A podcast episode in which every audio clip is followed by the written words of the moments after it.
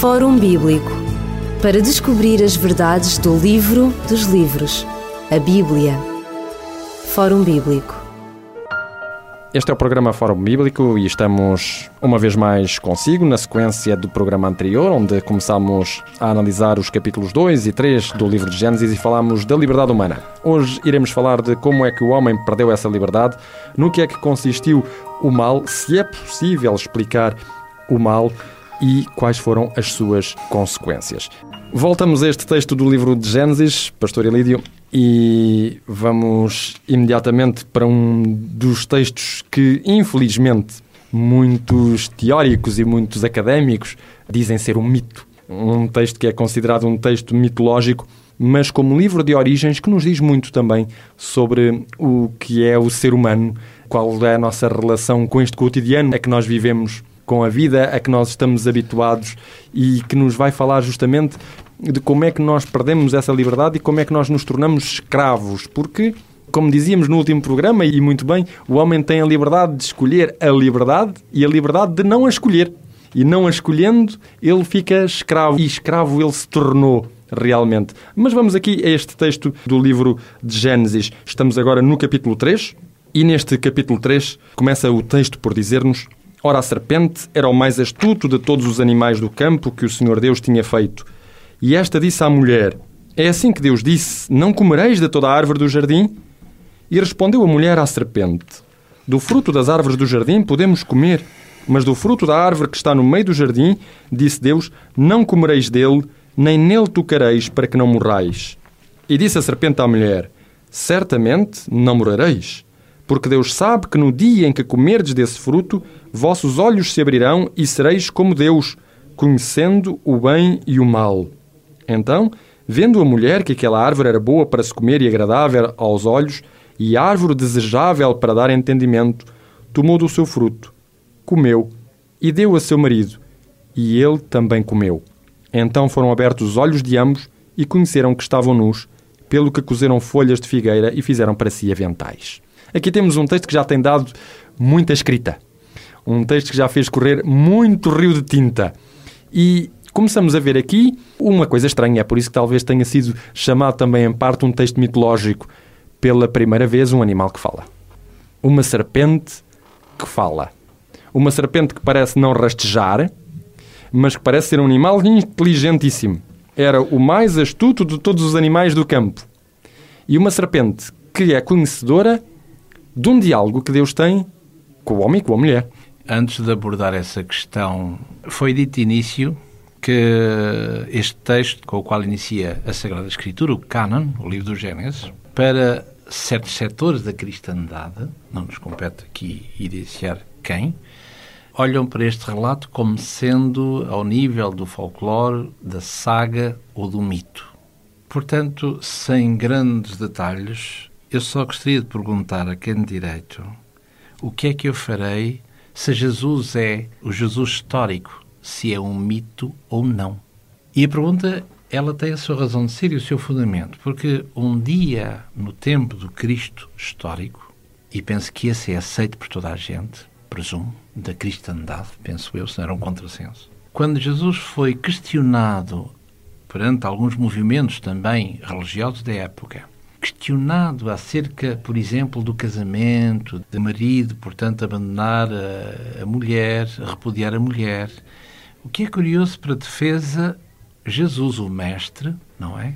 Dos mestres, vai dizer uma coisa antes de poder eh, dizer de sua lavra, vai dizer uma coisa que, por exemplo, encontramos, por exemplo, no Evangelho de Mateus, no capítulo 19, e no verso 5 ele vai referir-se ao casamento, não é? Visto que se está a tratar do casamento, ele eh, cita o capítulo 3 do Gênesis, não é? o capítulo 2, perdão, do Gênesis, ao dizer no verso 5, portanto deixará o pai, o homem, o pai e a mãe, e se unirá à sua mulher, e serão dois numa só carne.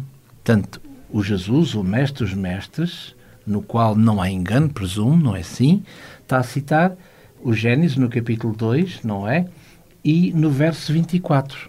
E depois continua dentro da sua, da sua progressão do seu pensamento, diz verso 6, capítulo 19 de Mateus, verso 6, assim não são mais dois, mas uma só carne. Portanto, o que Deus juntou não separa o homem. Ora, o que é que isto quer dizer? Ele vai mesmo explicar logo a seguir no verso 8, não é? No final do verso 8, mas ao princípio o repúdio não foi assim. Portanto, mesmo Jesus, das duas uma, ou aquilo é folclore e mito, ou Jesus já não é a referência que deveria de ser. Porque ele está para fundamentar aquilo que ele irá dizer de sua lavra, está a apoiar-se num mito. É um bocado estranho, convenhamos, não é? Um e, e, um mito que está encrustado na Torá, não é? Numa das partes que os judeus dividiam a Bíblia e acreditavam. Torá, or, este or, tor, or, que é a raiz de luz, Ora, isto é um, só um pequeno parênteses, não é assim? Para vermos realmente que é muito difícil entender, compreender e aceitar que Jesus enganou-se. Um mestre, mesmo no nível dos homens, fundamentar a sua teoria num mito, convenhamos que é um bocado assim, uh, sem nexo, não é? Claro. Passando, fechando parênteses, não é? Bom, então, o que é que nós vemos aqui? Vemos que o mal, como foi dito, não é? Lendo o capítulo 3 do Gênesis, como vimos, está ligado a uma, um animal, uma serpente, que curiosamente parece que, como diz aqui, era a mais astuta, estou a ler, Gênesis 3, verso 1, a mais astuta de todas as alimárias do campo. E este ser, curiosamente, diz que fala. Segundo o texto, fala. Exatamente. À mulher. E dentro das coisas, ela vai dizer aquilo que já foi dito aqui, eu só estou a reler, no verso 4 e a serpente disse à mulher: Certamente não morrerás. Em primeiro lugar, antes disso, no verso 3, vai dizer que Deus disse. E disse Deus: Não comereis dela, nem nele tocareis, para que não morrais. Não é? Mas é interessante que esta serpente coloca uma dúvida, não é? Ela começa por colocar uma dúvida. A serpente começa a dizer: Não é verdade que Deus disse que não podereis comer de nenhuma árvore do jardim? No, no fim de contas, é isso que ela está a dizer é necessário haver uma isca para que o diálogo se estabeleça. É uma dúvida. É dúvida. Mas é uma dúvida. É uma duvida. Esta é? serpente começa por uma dúvida. O que podemos desde logo dizer é uma coisa. Este ser humano, que no capítulo 2 é descrito como em relação com Deus, ou seja, em diálogo com Deus, em obediência para com Deus, é colocado neste momento por uma outra criatura, no mesmo jardim do Éden, é colocado neste momento perante uma outra criatura que, ao que parece, não tem o mesmo tipo de relação com Deus que este casal tem. Por um lado, mas por outro lado, vemos aqui que esta entidade, que para já uma serpente, não é? Exato. Está a citar a palavra do bem, do Deus sublime, mas a citá-la duvidosamente. De uma forma adulterada sequer, porque Deus diz, repito o que Deus disse no verso capítulo 2, verso 17, diz: "Porque no dia em que dela comerdes, ao comeres, certamente morrerás, não é? A tal morte matada, como dissemos. E esta serpente, o que é que vai dizer? Verso 3. Mas do fruto da árvore que está no meio do jardim, disse Deus: Dele não comereis. E muito bem. Mas agora ela vai acrescentar e diz: Nem nele tocareis. Onde é que Deus disse isso? Portanto, vemos aqui que o facto de alguns citarem a palavra de Deus, não é? Quando alguém dizia, não é? Quando nós citamos um texto fora do seu contexto já não é um texto, é, é um, um pretexto. pretexto, não é? Ora, isto é tremendamente curioso e levar-nos-ia a grandes, grandes ilações.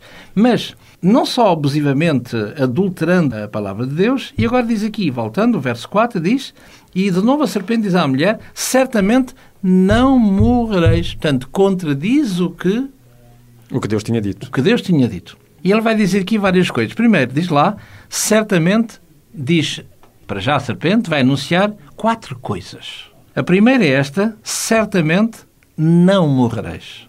A segunda é: Deus sabe que o dia em que dela comerdes, abrir-se-ão os vossos olhos. Segunda. A terceira: sereis como Deus. E a quarta: conhecereis o bem e o mal. Das quatro, três são verdades, à exceção da primeira, claro. que diz: certamente não morrereis. E é aqui que se enraiza a tal o tema, como estamos a focar, o tema da liberdade. Certamente não morrereis. Portanto, das quatro frases que esta serpente vai anunciar, vai dizer, preferir, somente esta é que não é verdade. E vemos que a luta enorme da humanidade se centraliza, curiosamente e por espanto que possa parecer, é exatamente sobre esta primeira que não é verdade. Certamente não morrereis. Esta corrida ao elixir da eterna juventude, esta corrida à imortalidade. E não é por acaso que, já iremos falar nisso, no Novo Testamento, Jesus, ao referir-se a esta entidade, vai-lhe chamar uma das coisas interessantes sendo o pai da mentira. Exato. Que é homicídio, o pai da mentira, e ele diz que nunca esta entidade se firmou na verdade. Na verdade.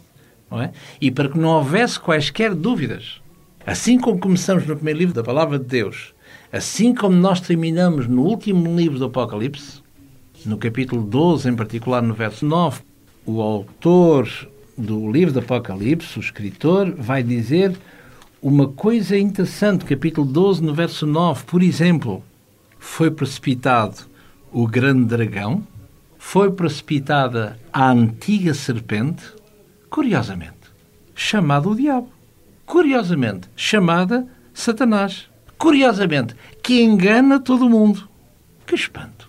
Tanto aqui o leitor simples não tem a menor dúvida, o que até aqui era camuflado nesta serpente, Agora, o autor, portanto, João, no Apocalipse, vai dizer que esta entidade não é outra a não ser, a voz, pelo menos, de alguém que se chama Satanás, o adversário, o acusador, a antiga serpente. Aquele que engana todo mundo. Começamos a descobrir que esta entidade, esta serpente que vai dialogar com o ser humano, tal como Deus dialogava com o ser humano, ela vai, no entanto, fazê-lo colocando dúvidas sobre Deus. E o que é engraçado é que esta serpente aparece justamente na Bíblia, na tradição bíblica para já, como sendo um oponente a Deus. É um oponente a Deus. E nós poderíamos mesmo dizer que não apenas na literatura bíblica, mas nas civilizações vizinhas, nomeadamente a civilização de Ugarit, esta serpente estava associada ao poder do mal, de tal forma que se ia até ao ponto de a representar como guerreando contra o próprio Deus. E podemos mesmo citar um texto bíblico, o texto do profeta Isaías, no capítulo 27 e no versículo 1, em que diz: Naquele dia o Senhor castigará com a sua dura espada grande e forte o Leviatã, a serpente fugitiva, e o Leviatã, a serpente tortuosa, e matará o dragão que está no mar. Isto é um texto do profeta Isaías e que mostra aqui que há uma inimizade entre Deus e uma entidade que é a serpente. Ora, esta entidade é dita na Bíblia que é Satanás, o diabo, que engana todo o mundo. Portanto, temos já aqui um indício. O mal não se originou com o homem. Se ela aparece como um ser oponente a Deus, o mal originou-se com esta outra entidade, com esta serpente, que no final de contas, poderíamos dizer, é uma encarnação de Satanás. Agora, a questão é esta: quem é este Satanás? Em primeiro lugar, como alguns dizem, e é verdade, não é? Que a grande conquista desta, vamos chamar o nome para já, desta entidade é fazer crer que não existe. Em alguns ditos pensadores, ditos pensadores, vão dizer que, como Jesus, nas diversas curas, naquilo que a Bíblia chama de endemoninhados, não é? Possessos, a ciência humana, não senhora, isso não existe, essa entidade não existe.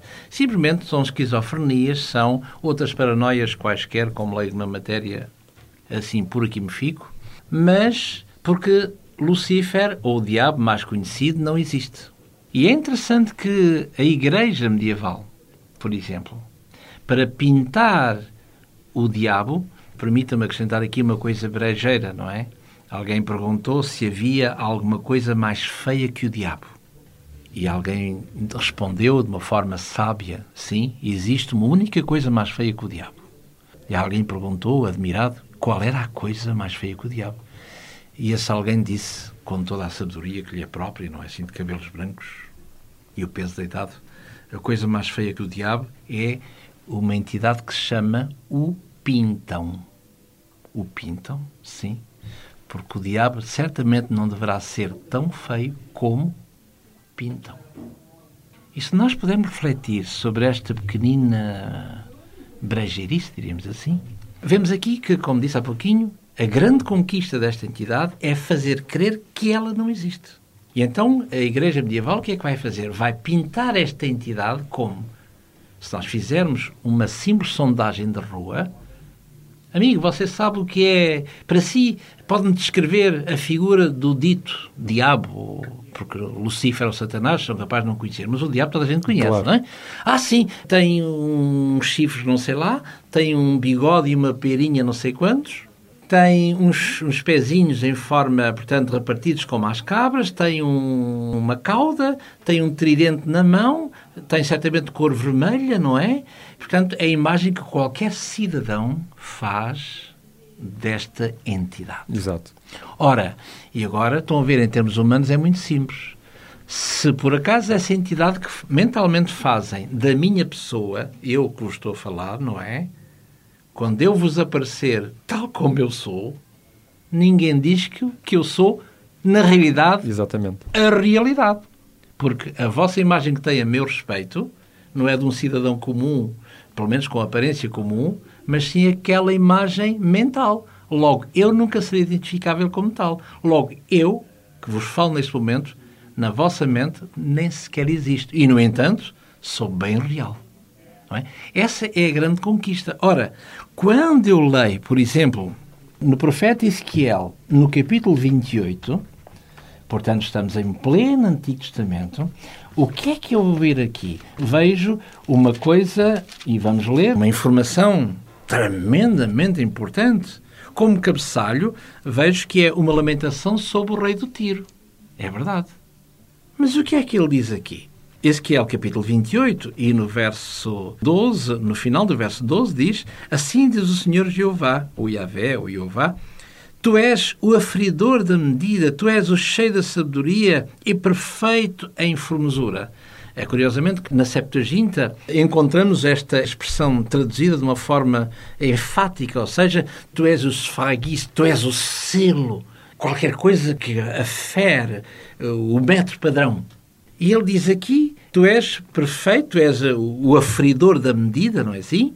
E agora diz, estavas no Éden, jardim de Deus. Isto terá alguma coisa a ver com o rei de Tiro? Talvez não. Tu eras isto, tu eras aquilo, não é assim? E depois no verso 14 diz assim: Tu eras um querubim ungido para proteger, e te estabeleci. No Monte Santo de Deus estavas, no meio das pedras afogueadas andavas. Perfeito eras nos teus caminhos, desde o dia em que foste criado, até que se achou iniquidade em ti.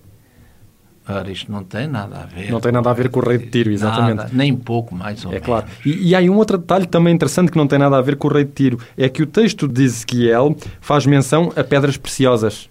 Ora, as pedras preciosas na Bíblia são muitas vezes uma forma de explicar as teofanias de Deus, o aparecimento de Deus. E dizer que este ser se cobria de toda a pedra preciosa e dizer que este ser também andou no meio das pedras afogueadas era dizer que ele tinha um certo contacto com a divindade. Aliás, como podemos ver, se lá chegarmos, quando lemos na introdução ao grande livro de Jó, quer no capítulo 1, quer no capítulo 2, a pergunta é feita: onde é que tu vens? Não é? E na nossa tradução tem: ah, eu venho de. de Rodear a terra. De, de rodear a terra, não é assim? Ora, simplesmente isso eh, tem, obviamente, outras conotações. Isto é, a tradução mais correta será de andar para lá, andar para cá na terra, de passear para cima e de passear para baixo. E porquê? Porque, quer na corte egípcia, quer na corte persa, havia uns funcionários que eram tidos como os olhos, os olhos e os ouvidos do rei. Portanto, estamos a ler o Jó, no capítulo 1, no verso 7, ou 2, verso 2. Ora, eram os ouvidos do rei, o ver e o ouvir do rei. Tanto os ouvidos e, e vista ambulantes. Portanto, depois eles passavam para diversas províncias e vinham relatar ao rei aquilo que ocorre. Portanto, esta conotação de Satã. Ora, e aqui, curiosamente, onde este Satã, nesta Assembleia, é dito que eu venho de andar para lá e para cá, na terra, andar de cima para baixo. E agora trago-te o relatório. Olha aquele lá. Exatamente. É, é engraçado que a mesma expressão no hebraico tem um verbo muito próximo que significa também chicotear. Ou seja, de onde tu vens? Eu venho de rodear a terra. no final, eu venho de a chicotear, eu venho de a agitar. Tem esta expressão também, ou seja, este ser, que é Satanás, aqui no livro de Jó, que muitas vezes, embora pelo facto de ter o tal artigo definido, há muitos exegetas que dizem não, isto não é um ser, é, é uma entidade, é uma coisa. O problema é que o livro de Jó diz-nos que Deus reuniu todos os seres e de repente ele começa a falar com o quê? Com seres ou com uma entidade que é uma coisa? Uh, seria, desculpem uma expressão, um, um Deus que teria perdido o juízo porque ele está a falar com seres e ele trata este novo que aparece como um intruso. Olá, o que é que tu fazes aqui? De onde é que tu vens? Com que autoridade é que tu aqui estás? Eu venho da terra. Se me permite uma pequena leitura somente, quando se fala num contrário a Deus, alguém que se, se adulterou, Balac e Balão. No livro de Números, no capítulo 22 e no verso 22, diz assim: E a ira de Deus se acendeu, porque ele, ele Balão, se ia, e o anjo do Senhor opôs-se-lhe no caminho por adversário. E aqui há Ratan, este adversário, Satan. Portanto, ele vai tomar a pose, o lugar, a fisionomia de um adversário. E, curiosamente, a nomenclatura é Satan, que é traduzido por adversário. O que não deixa de ser espantoso. Claro. É? Estamos, portanto, mesmo dentro de um ser que a Bíblia vai aplicar. Serpente é Satanás, que, gra é que, gra que gradualmente é como um jogo de luzes vai da penumbra, vai, vai até que o dia seja perfeito. É? Exatamente. É? Começa a ser perceptível, gradualmente, cada vez mais perceptível. Portanto, não é, parece, qualquer coisa, qualquer coisa, enfim, corrijo, qualquer entidade que não tenha, não tenha uma certa estrutura, uma total estrutura, mas é algo que é real. Embora a grande filosofia humana, a ciência humana, diga que é irreal. E essa, repito, para o que disse há pouquinho, é a grande conquista desta entidade. E é uma maravilha nós sermos, passarmos por não ser. É uma maravilha. É? Claro. Claro. Agora, uma grande questão que nós poderíamos colocar e que nós vimos a partir do livro do profeta Ezequiel é que é esta entidade de Satanás, não é? Que era perfeita no seu caminho até ao dia em que foi achado, diz o texto de Ezequiel, iniquidade em ti. Que tipo de iniquidade? Que coisa é que aconteceu neste ser que era perfeito? Se me permite uma pequenina achega ao que acabou de dizer, e muito bem, citando e parafraseando a palavra de Deus, o profeta Ezequiel tem aqui uma expressão que às vezes podemos passar por cima dela, que é, quanto a mim, o âmago da questão, que é que esta entidade que estamos a falar, que deve ser a informação, a pessoa quando é denunciada, não é? Ficamos assim sem, como diz o brasileiro, não é? Sem jeito, não é? Ficamos assim uh, desconfortáveis. Claro. Desconfortáveis que é o termo, não é? Quando somos denunciados e não nos sentimos bem. E é isso que encontramos aqui no profeta Ezequiel, voltando ao capítulo 28, que estamos a parafrasear, no verso 15. Diz: Perfeito eras nos teus caminhos. O que é interessante, desde o dia em que foste criado. Mas que tristeza! Alguém que me denuncia que afinal eu não sou um ser omni, não sou Deus com Deus, mas sou um ser que é criado. Logo, noutras vertentes, um ser que, por natureza e por essência, não tem direito à adoração, porque só a divindade o tem. Também não tem direito à eternidade. Obviamente. Ou seja, por si só, de, ontologicamente. Por isso é que estamos aqui no verso 9. Na última linha do verso 9, para espanto tornaste e nunca mais serás para sempre. Para sempre. Porque a única entidade que é para todo sempre, nós podemos la encontrar na carta de São Paulo a Timóteo, não é assim? Ele diz aqui na carta a Timóteo, no capítulo 6 e no verso 16, na primeira carta, aquele que tem ele só a imortalidade, que habita na luz inacessível, a quem o homem jamais viu ou pode ver, o qual seja dada honra e poder sempre eterno. Amém. Quem é que ele é? É Deus, exatamente. É evidente. Portanto, e é aqui, parafraseando o texto de Ezequiel, do capítulo 28, portanto, duas realidades entre as muitas. Este ser é totalmente denunciado. Primeiro, que é uma criatura, ainda que excel sem poder. E, em segundo lugar, é dito que numa dada fase da sua vida, ele jamais será para sempre. Aleluia. Ou seja, não pode prometer aquilo que ele não é. Exatamente. Portanto, ele ao dizer, voltando ao texto que nos ocupa, não é assim? Que certamente não morrereis. Porque sereis como deuses, e voltando a parafrasear o A texto, Gênesis, exatamente. capítulo 3 e no verso 5, Deus sabem que no dia que dela comerdes, como disse há pouquinho a segunda frase, é abrir-se os vossos olhos? Sim. A terceira verdade, sereis como Deus? Sim. A quarta verdade, sabendo o bem e o mal? Sim. E repito aquilo que disse há pouquinho, nas quatro, a única que é mentira é a primeira, ou seja, no final do verso 4, não morrereis. E a grande verdade que ele tem aqui, que é meia verdade, que é no final do verso 4, ao dizer, no fundo, que é a terceira questão, sereis como Deus.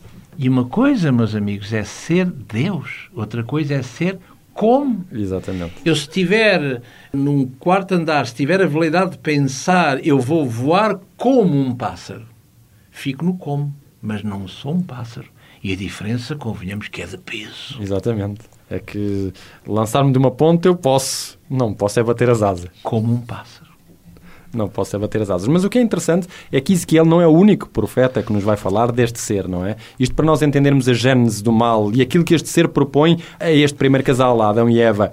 É que o, o profeta Isaías vai também utilizar, em profecia, logicamente, vai também utilizar em profecia algo que tem a ver com este ser, Satanás, do qual nós nos estamos a ocupar neste momento, e ele vai nos dizer neste, no capítulo 14 do, do profeta Isaías, no versículo 12, como caíste do céu, ó estrela da manhã, filha da alva, como fostes lançado por terra, tu que prostravas as nações, e tu dizias no teu coração, eu subirei ao céu, acima das estrelas de Deus exaltarei o meu trono, e no monte da congregação me assentarei, nas extremidades do norte. Subirei acima das alturas das nuvens e serei semelhante ao Altíssimo. Estamos aqui a ver também uma outra profecia, desta vez contra o rei de Babilónia, e é curioso que também aqui o rei de Babilónia não encaixa. Ele não encaixa porque este rei de Babilónia não vai querer subir acima das alturas das nuvens, não vai querer ser semelhante ao Altíssimo e não caiu do céu. Nem era conhecido como a estrela da alva. Portanto, não encaixa. Ou, ou, seja, é natural, muitas vezes nas profecias bíblicas, utilizarem símbolos que todas as pessoas conheciam, de poderosos, de pessoas iminentes da altura, para uh, fazerem metáforas de outras realidades. Como aqui neste contexto próximo, pôr os mortos a dialogar uns com os outros. Claro. Que, que eles estão a dizer nos versículos anteriores, ai, tu és o grande, não é? Como hoje no nosso dia diríamos, sei lá, um bucho, talvez. Claro. Tu és o grande, fizeste isto isto, mas olha, já estás aqui na sepultura como nós. Afinal, a tua grandeza serviu para quê? Para claro, nada. para nada. Portanto, temos aqui uma, uma, expressão bíblica. Ou seja, este ser perfeito, criado perfeitamente, livre, tal como Adão foi criado perfeito e livre, este ser, Lúcifer, torna-se Satanás, nós não sabemos como, é inexplicável o mal, não poderíamos nunca explicá-lo, não conseguiríamos justificá-lo e, portanto, ele deixaria de ser mal. É inexplicável, mas é engraçado, quis uma coisa, quis um dia ser uma coisa quis justamente ser mais que Deus. E é isso que ele vai propor a Adão e Eva. Deixem de ser criaturas e queiram ser Deus. Poderíamos dizer que este é, na realidade, o grande pecado. A gênese daquilo que nós chamamos de pecado, que é algo de abstrato, não é?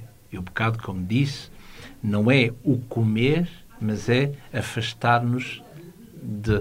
Quando um filho afasta-se da casa paterna filho ou filha, minha filha não vás, meu filho não vás, em que o pai ou a mãe dirá, porque primeiro tem cerca de 20 anos a mais que a sua filha e com a sua filha, 20 anos adquiridos e passados nas, na grande universidade da vida, já não tanto por livros, dá-lhe essa autoridade toda para lhe dizer: meu filho, não vás. Só que o filho foi. E amanhã, o meu pai tinha razão. Só que tarde demais. Claro. Ora, com Deus passa-se exatamente a mesma coisa. Deus diz-nos que não, Deus diz-nos que aconselha-nos a que não vá, Deus põe-nos o caminho diante de nós, mas nós continuamos a ter essa plena liberdade. Dentro da liberdade, podermos optar ou não. Sempre dentro da nossa liberdade absoluta. Lucifer, ao querer dizer, como diz aqui o profeta Isaías, não é assim, no capítulo 14 e no verso 14, eu serei semelhante ao Todo-Poderoso. Ora, este Elion, este, este Altíssimo, a criatura quer ser o Criador, o que é espantoso. E que não é pouca coisa, não é assim? É uma exigência enorme. E vemos que, como alguém dizia, que o pecado não é mais nem menos do que a reivindicação orgulhosa da carne a querer ser outrem além de si. Ora, e o pecado, como disse, não, é, não repousa tanto na transgressão, mas sim muito antes da transgressão. Como citei há pouquinho, aquele que abandona a casa paterna para encetar uma via Exatamente. que à partida era correta, mas que ele, ele mesmo constatou que não era. Ou seja, a liberdade que ele vai usá-la, vai usá-la não para ser livre, o que é espantoso, não é? mas essa plena liberdade que ele tinha, vai usá-la para ser escravo. Que é uma coisa extraordinária. Não é? Como é que isso é possível, no fundo? Eu uso a minha liberdade plena e absoluta para ser escravo. Ora, e é por isso que, eh, parafraseando o livro do Gênesis, não é? O homem, ao escolher a árvore da vida, escolhe a via da dependência em toda a liberdade. O que, o que é um paradoxo, aparente, um paradoxo. Porque é na medida em que ele é independente, livremente feita esta escolha, é na medida em que ele se torna dependente da morte. Exatamente. Certamente, a seu tempo, morrereis. E o que é curioso, e para terminar, é que assim que esta serpente diz a Eva: Sereis como deuses, conhecendo o bem e o mal, aquele fruto tem outra conotação. Imediatamente, o texto bíblico diz: a mulher viu que aquela árvore era boa para se comer. O ser humano, no fundo, o que aqui está a dizer o texto de Gênesis é que a maior tentação de uma criatura é, como acabou de dizer, deixar de ser ela. Passar a ser Deus. Todos nós queremos ser deuses de nós próprios. Ser Nem que seja de nós próprios. Se me permite, o ser humano só está bem onde não está. Só gostará de ter o que não teve. Porque depois de possuir estas duas valências, está sempre mal. Exatamente. Um eterno insatisfeito. Exatamente. Como explicá-lo? Claro. Claro. E, e, aqui temos, neste programa, através do livro de Gênesis, nós vimos muito deste livro das origens. Vem-nos dizer também duas coisas interessantes. O mal não era necessário. Não é necessário na experiência humana. O mal foi um intruso através desta serpente. Em segundo lugar, que o mal trouxe uma degradação ao ser humano. Degradação daquilo que poderíamos chamar qualidade de vida. Adão e Eva tinham uma vida eterna pela frente ao escolherem ser aquilo que jamais poderão ser, perderam essa qualidade de vida. É isso como nós dizemos aos nossos filhos quando eles querem uma coisa e nós sabemos por experiência própria, devido à nossa idade, não é? E à nossa experiência, que a coisa não leva a lado nenhum, a não ser à tristeza e à degradação. Por isso é que nós dizemos, conversando com os nossos amigos, olha, o meu filho ou filha está farto de estar bem. Eu bem lhes abri os olhos, tentei abrir, mas ele está cansado de estar bem. Então prefere o mal deixá-lo viver. E às vezes tem que se fazer essa experiência, não é? O ser humano faz. Às vezes tem que se fazer essa experiência. No seu dia a dia. É verdade. As consequências desta experiência serão apenas no próximo programa. Por hoje, nós ficamos por aqui. Voltaremos a estar consigo no próximo programa do Fórum Bíblico, onde continuaremos a analisar este capítulo 3 do livro de Gênesis. Despedimos-nos com amizade. Até ao próximo programa. Fórum Bíblico para descobrir as verdades do livro dos livros, a Bíblia. Fórum Bíblico